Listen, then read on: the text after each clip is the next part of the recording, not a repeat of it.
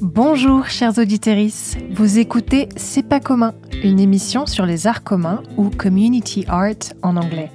Une discipline qui regroupe les pratiques artistiques participatives, publiques et engagées.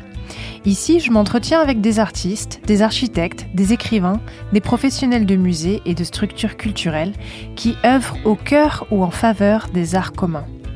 Pour ma part, je m'appelle Alexia Jacques Casanova. Je suis consultante et facilitatrice en démarche participative et en design d'expérience dans le secteur culturel et artistique. Avant de fonder mon entreprise, Artisest, j'ai beaucoup travaillé et étudié dans le champ du community art à l'étranger, d'où ma passion pour ce courant et la création de ce podcast. C'est pas commun est une émission coproduite, enregistrée et initialement diffusée chez E-Radio, radio associative européenne. Je vous souhaite une très bonne écoute. Projet Origin Culture Artist. E-Radio présente C'est pas commun.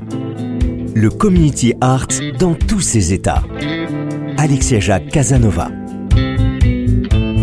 Bonjour à tous et bienvenue dans cette première émission de C'est pas commun, une émission dédiée au community art et aux formes artistiques engagées et participatives dans le monde et plus particulièrement en Europe.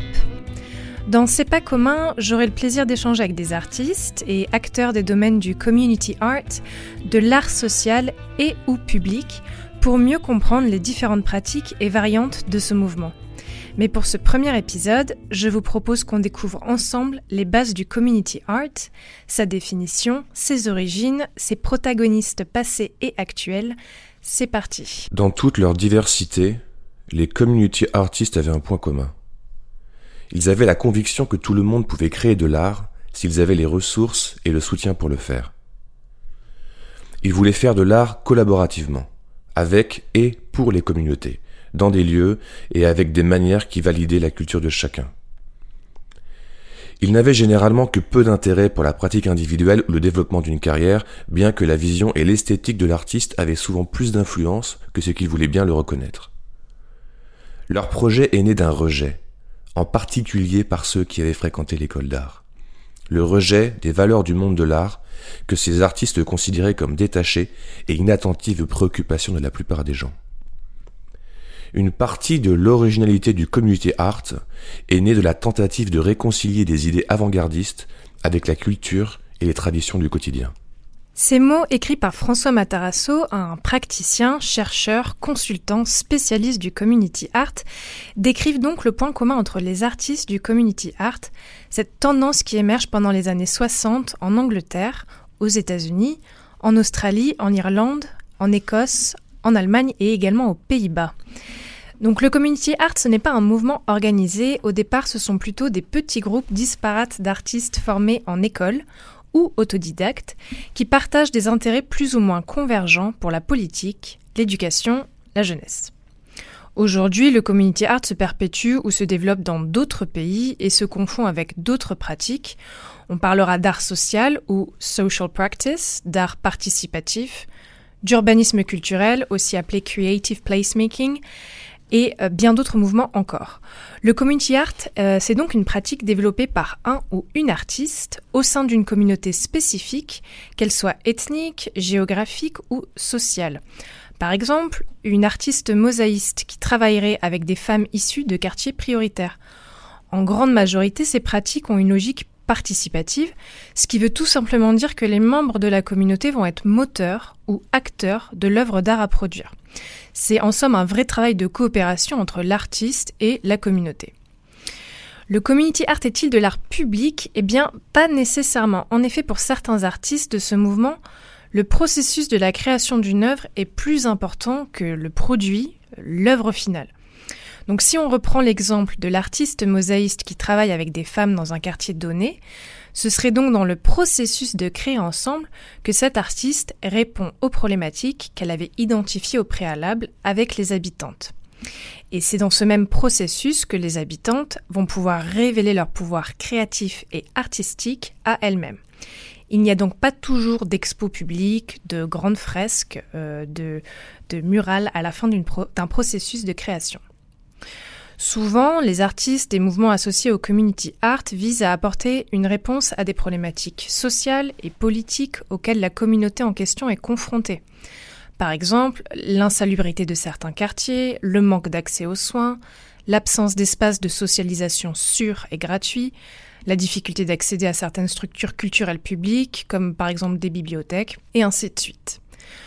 Dans cette même veine, il faut savoir que les propositions de Community Art aspirent très fréquemment à promouvoir l'éducation culturelle et la démocratisation culturelle. Moi, je fais une distinction entre ces, deux aspects, démocratie euh, culturelle et démocratisation de la culture, puisque la démocratisation de la culture, pour moi, correspond à une politique qui est l'héritage de Malraux, qui est vraiment une politique descendante en fait, ou euh, est liée aux équipements culturels, où on essaie euh, de, de, faire en sorte que tout le monde partage justement une, une, forme culturelle qui apparaissait comme élitiste justement et réservée à une élite en tout cas. Et donc c'est cette euh, volonté de, de, faire en sorte que cette culture savante soit partagée par tous. On est dans cette logique-là.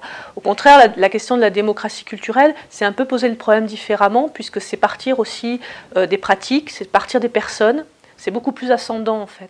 Pour moi, la, démocratisation de la culture, c'est un phénomène descendant où on a une culture savante qu'on essaie de transmettre à tous. Et la démocratie culturelle, c'est s'appuyer sur des, pratiques euh, qui sont des pratiques populaires ou qui sont des pratiques euh, des jeunes, par exemple aussi, euh, et puis de, les reconnaître justement comme étant, comme ayant une valeur artistique.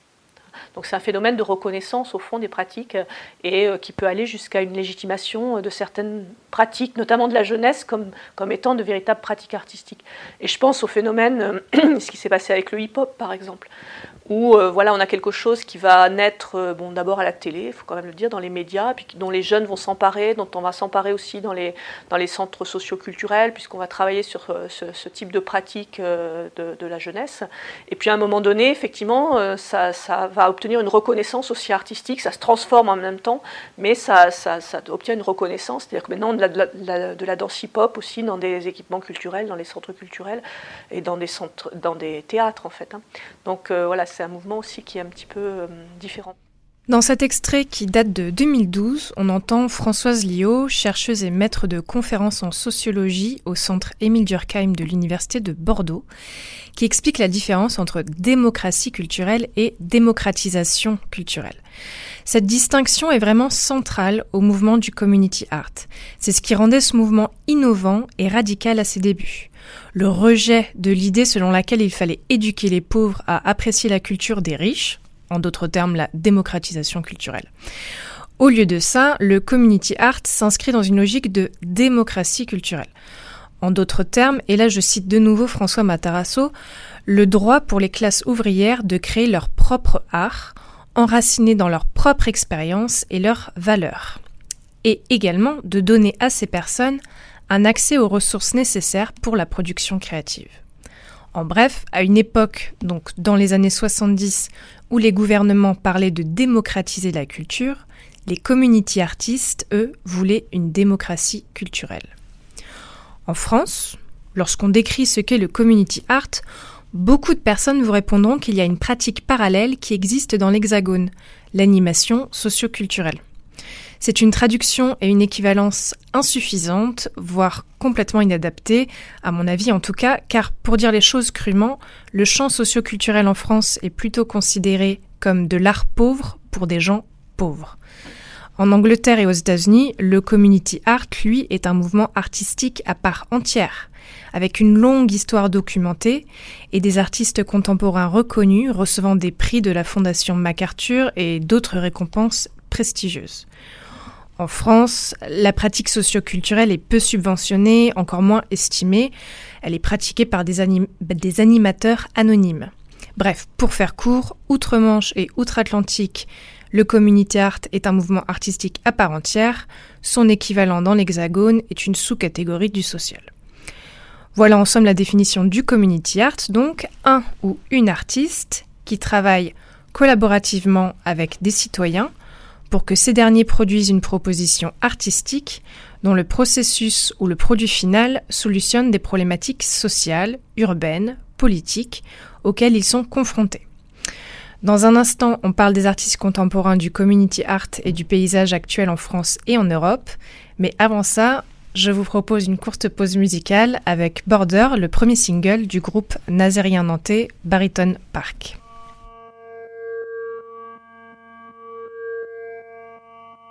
Música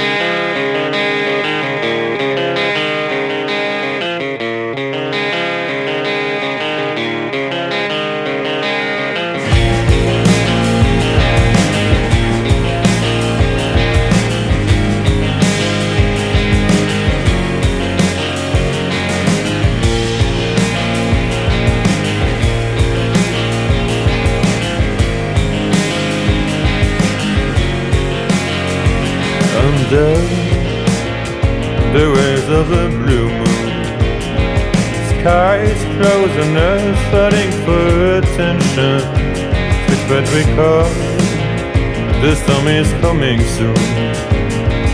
Wasting to the eye of this time distinction. Tomorrow lies within your eyes. Don't you go blind.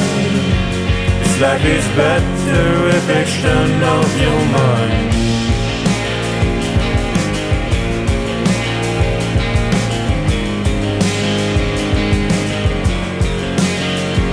frozen the raindrops racing On your brand new window to the world.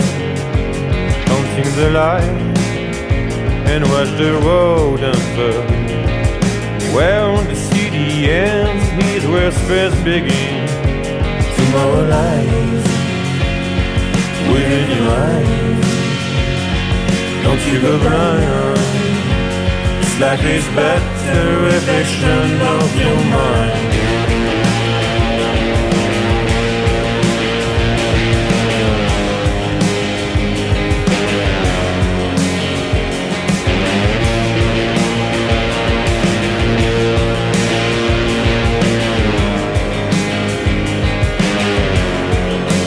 If you are what you choose to see Can't make you hurt again As you speed through a sea of trees Let the sun invade the fields of your brain. Tomorrow lies within your eyes. Don't you go blind. It's like it's better reflection of your mind.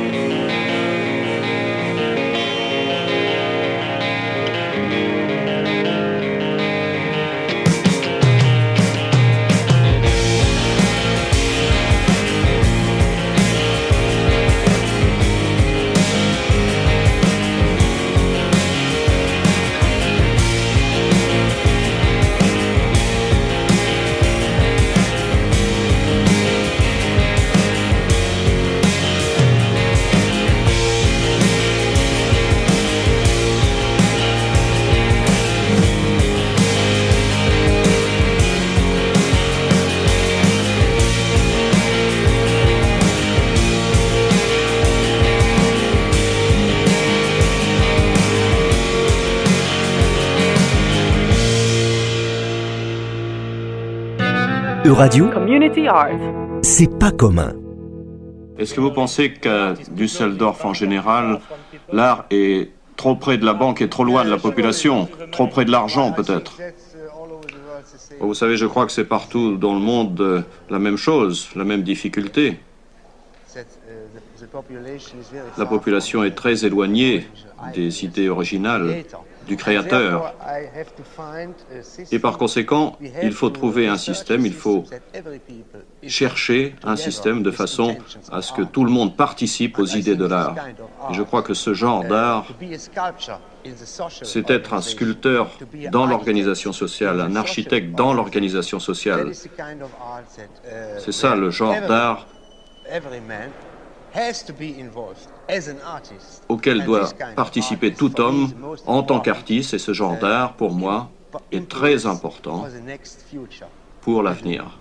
Dans cet extrait qui date vraisemblablement des années 70, on entend l'artiste allemand Joseph Beuys décrire son concept de sculpture sociale, un concept qui va influencer de nombreux artistes du community art. Parmi les pionniers ou inspirateurs du community art, on trouve donc non seulement Beuys, mais aussi l'artiste américain Alan Capro et le situationniste français Guy Debord, et enfin le pédagogue Paolo Freire, qui était brésilien. Parmi les artistes contemporains, et j'entends par là depuis la fin des années 80 jusqu'à aujourd'hui, on trouve quelques superstars comme Mary Jane Jacobs, euh, Susan Lacey, mais aussi Theaster Gates, lui aussi états-unien, Rick Lowe, Pablo Elguera, Sandy Hilal de Palestine, Eduardo Padilla, James Ruiz, Monica Castillo, Maria Gaspar, Assemble et l'artiste euh, cubano-américaine Tania Bruguera. Tous affirment que leur travail nécessite une approche quasi-anthropologique d'observation et d'analyse de terrain. Le community art, c'est une pratique ancrée dans un contexte précis et unique. Le copier-coller ne peut pas fonctionner. Chaque projet est vraiment informé par la communauté dans laquelle il se développe. Prenons par exemple l'artiste états-unien Rick Lowe et son projet Row Houses. En 1993, Rick Lowe, un artiste afro-américain, pas vraiment connu, se lance dans un projet artistique en collaboration avec sept de ses amis, également artistes. Rick Lowe est sensible au sort des Afro-Américains de sa ville, Houston, au Texas, et notamment aux questions de mal logement et d'éducation.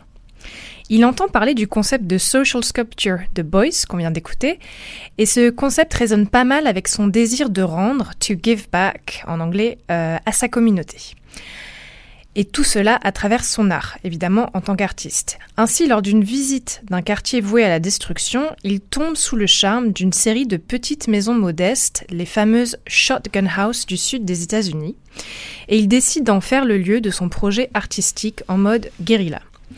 Rick Lowe, donc, avec l'aide de ses amis, rénove les maisons, il les transforme en Art et Community Center, donc l'équivalent d'un centre culturel, d'une maison de quartier, et ainsi de suite. Il en rénove plein d'autres dans, lesquels il accueille, des mères célibataires en difficulté, jusqu'à avoir refait un quartier entier.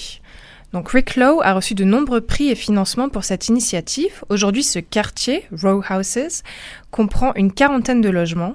Il est toujours géré par une association qui elle-même est dirigée par des artistes, et les activités de cette association sont multiples. Euh, elle se décline autant pour des artistes qui souhaiteraient reproduire euh, ce type d'activité ou apprendre à utiliser leur art à des fins sociales et aussi des activités pour les habitants du quartier qui donc sont toujours euh, sur place dans cette quarantaine de maisons. Maintenant qu'on a fait un petit tour d'horizon historique qui était principalement outre-Atlantique ou outre-Manche, on peut parler un petit peu du community art en France et en Europe euh, de l'Ouest et de l'Est. Mais avant ça, je vous propose de partir en Espagne, plus au sud, pour découvrir une initiative de Imagina Madrid qui s'appelle Coopera. Coopera, c'est un opéra collaboratif pour lequel des artistes ont travaillé de A à Z, c'est-à-dire de la conception du libretto jusqu'au costume, travailler en collaboration avec des voisins, habitants et associations locales d'un quartier défavorisé de Madrid. On écoute ça tout de suite.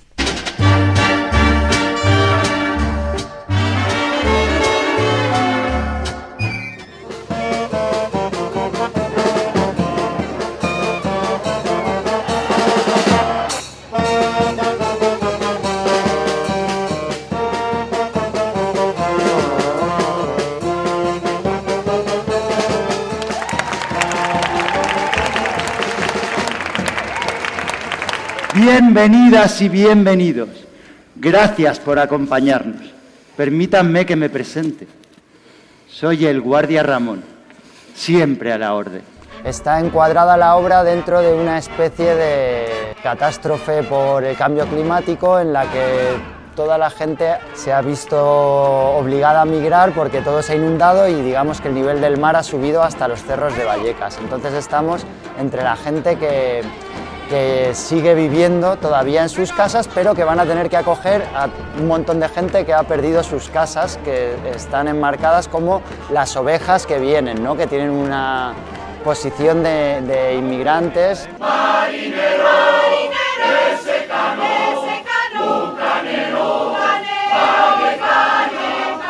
sido un proceso costoso, un proceso de mucha mediación, de encontrar a gente que se quiera involucrar en una historia parecida a esta. Decidimos hacer diversos talleres durante cada mes para ir involucrando cada vez a más gente y que sobre todo que hubiera una especie de aprendizaje común. Todas para una y una para todas. Palomas y abejas. Paloma que es un espectáculo no exento evidentemente de historia, de reivindicación, eh, con el que los vecinos se, se, van a sentir muy identificados. El participar en una ópera, que normalmente los de aquí no solemos ir a, a la ópera, pues para, va a ser una experiencia novedosa y sobre todo que sea a partir de la historia de nuestro barrio, cómo se ha ido formando la remodelación y todos los edificios, pues yo creo que mmm, vamos dejando trocitos de historia.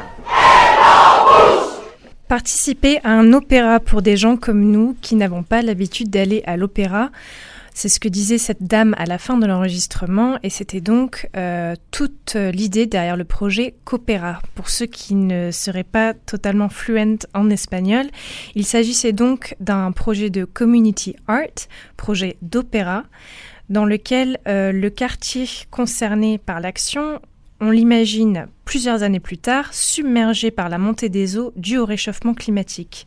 Et dans ce quartier, colombes et abeilles sont unies pour sauver le futur du quartier.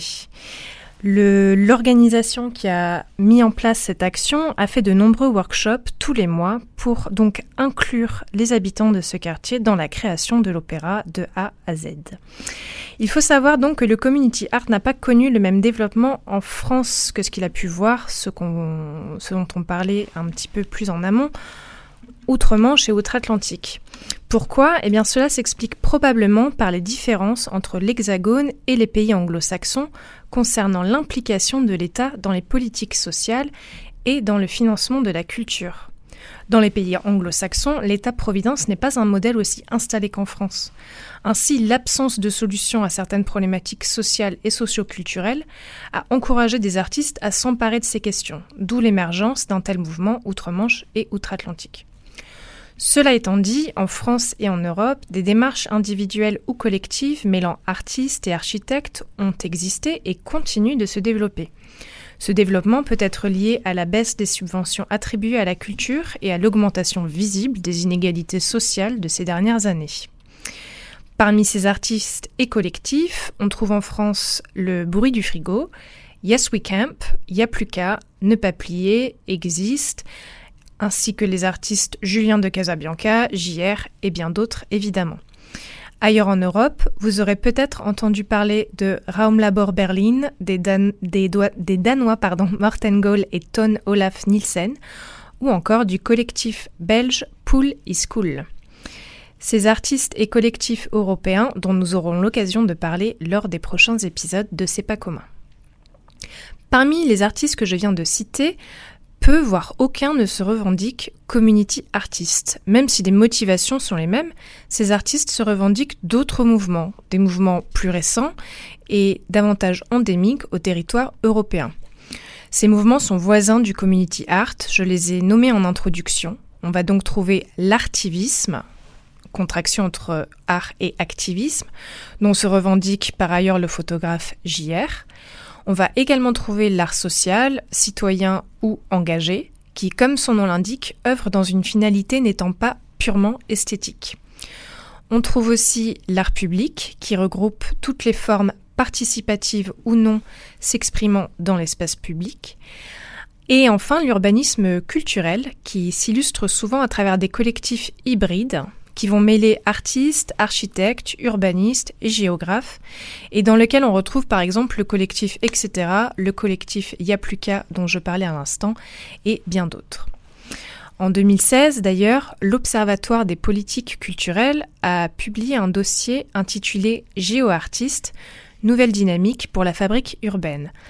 Si cette thématique vous intéresse, et nous en reparlerons dans C'est pas commun, je vous conseille vivement la lecture de ce dossier de l'Observatoire des politiques culturelles. Voilà, vous savez tout sur le community art et sur ses courants voisins, de l'artivisme à l'art social en passant par l'urbanisme culturel. Pour terminer cette émission, j'aimerais attirer votre attention sur les mots. Je parle depuis le début de community art en anglais car aucune traduction n'existe en France pour l'instant. En essayant de trouver une traduction francophone à ce terme de community art, je suis allée voir chez nos amis québécois.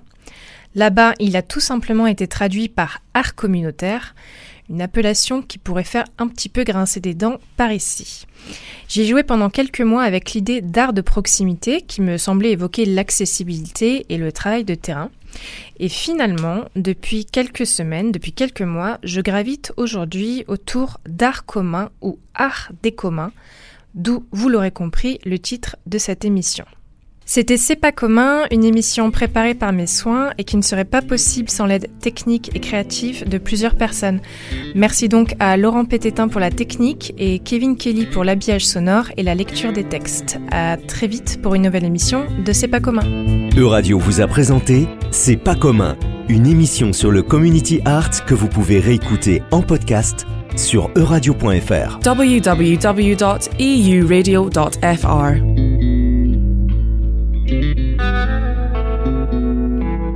Merci d'avoir écouté C'est pas commun. Pour aller plus loin, vous pouvez nous retrouver sur les réseaux sociaux et notamment Instagram at C'est pas commun podcast. À bientôt!